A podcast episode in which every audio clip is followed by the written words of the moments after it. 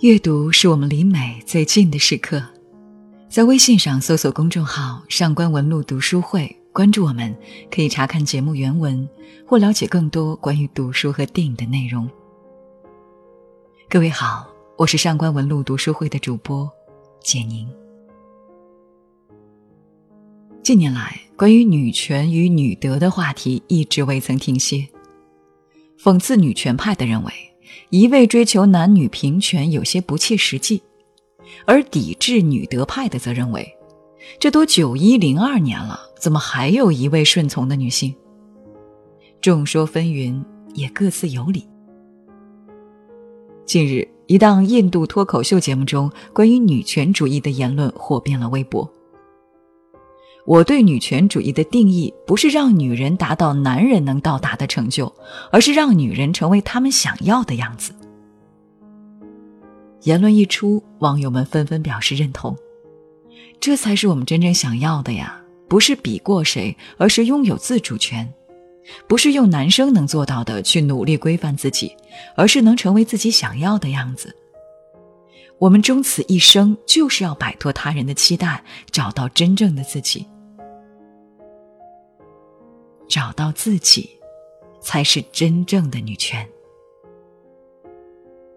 我觉得女性的独立意识不是要凌驾于男性之上，更不是所谓的物质化和权力化，而是作为一个女性，她有自己独立思考和选择的能力。当然，从东方传统价值观中倡导的女性隐忍和顺从，到今天站位经济独立和精神独立。经历了数十年的变迁和几代人的累积蜕变，而不可否认，文学作品对于女性觉醒的引导起着推波助澜的作用。尤其是在八九十年代，当年轻人追捧出国热，当无数东方女性为了绿卡而假结婚，很多女性作家纷纷用自己的笔触来关注女性命运。严歌苓的小说《少女小鱼》就是出国热背景下诞生的作品。小说从女性视角出发，借由小鱼这个人物形象，把深藏于女性内心的独立意识一点点剥离出来，也传达着一种摆脱社会惯性的他力量。为了男友姜伟的移民梦，小鱼心甘情愿与意大利老人假结婚。姜伟说：“已替他办好了上学手续，买好了机票，他就这样八千里路云和月的来了，也没特别高兴优越。相识半年，她收到男友姜伟的来信，于是，一如往常，她毫无条件的答应男友的任何请求。这次也夫唱妇随，果断嫁给了比自己大半个世纪的老头。婚礼当天，按照流程。”小鱼就那么被一个陌生人拥抱和亲吻，他心里极其别扭，而更别扭的是姜伟。当晚，他嫌弃小鱼亲吻过老头的嘴，让他把口红擦掉，尽管已经没有口红。他用力扛着他的哭泣，他烫人的颤抖，他冲天的委屈。多么麻木的小鱼！他颤抖，哭泣。委屈，却全然不顾小鱼的内心感受，多么自私的男友！为了应付移民局的随时检查，小鱼只好搬到老头那儿去住，这又让姜伟心里多了一道坎儿。只要脑补到他俩在一起的画面，姜伟就气不打一处来。他的小肚鸡肠，他的大男子主义，都一点点暴露出来。姜伟把小鱼当成了老头的同伙。好像这一切都是小鱼主动送上门去的，全然忘记了当初是为了他，小鱼才委身下嫁。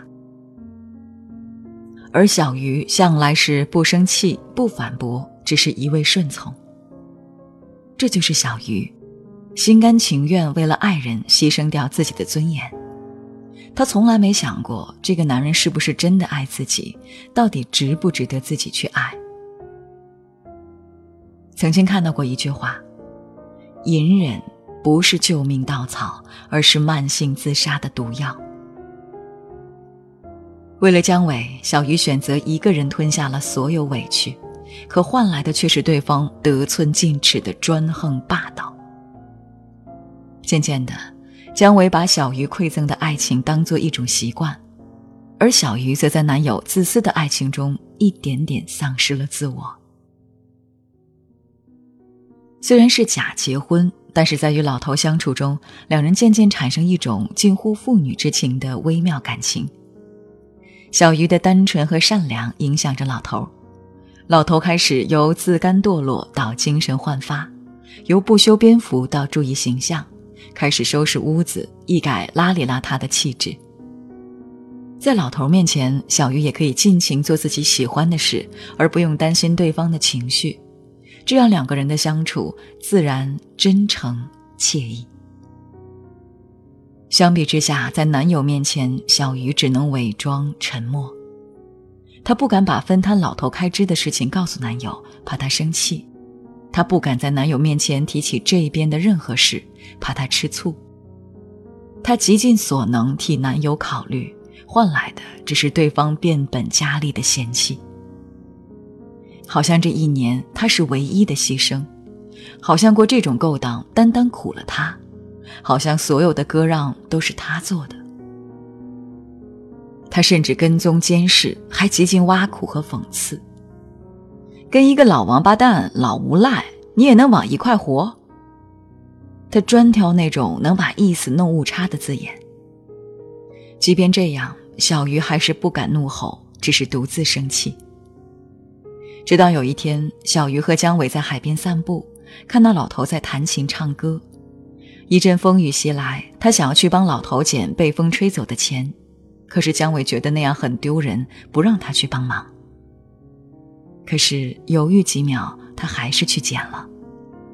就在那几秒之间，小鱼的内心已经开始泛起涟漪，他开始在是与非、善与恶、情感与理智之间踌躇不定。姜伟的自私冷漠与老人的真诚善良形成了鲜明的对比，这也让小鱼产生一种思考，也在悄然改变。诚然，一个生命对另一个生命的理解、尊重和善意，终于唤醒了小鱼内心追求自我独立和自我认可的萌芽。我们也看到了，在那个时代，女性意识刚刚起步的尬与惑。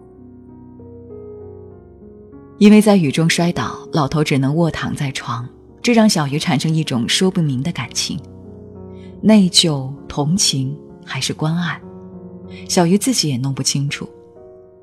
按照约定，小鱼离开的时间到了，而小鱼没有欣喜，而是充满迟疑和不舍。此时留下来照顾老头的想法遭到姜伟的竭力反对，小鱼走到选择的关口。小说以开放性结尾呈现，无疑是留给读者自己选择的空间。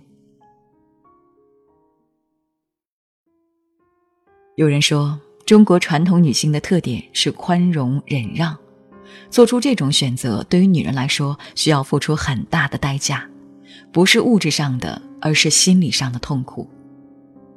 就像小鱼，她的隐忍和善良在男友那里被一次次滥用。不知道自己是谁，也不知道将往何处去。好在最终，他开启了一场自我救赎，从牺牲自我到自我觉醒，从委屈尊严到自我表达。小鱼身上倾注了严歌苓对于挣扎在社会底层、卑微女性独立意识的唤醒。回到现实生活中，有多少女人为了家庭、为了孩子而选择忍受？不敢抱怨，不敢拒绝，又有多少女人活成了随波逐流的样子，却从来没有勇气改变？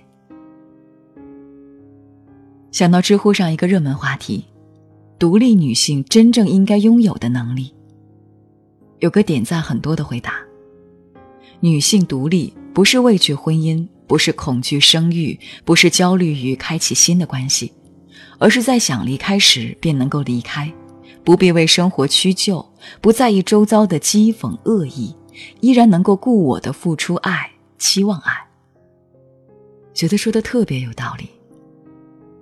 无论你的爱有多深，你首先都要忠实于自己。一个女人，她可以选择结婚还是不婚，她可以选择做家庭主妇还是职场女性。她知道自己想要什么，适合什么。她不需要依附任何人，而是可以追寻自己想要的生活，就是一个女人最大的自由和独立。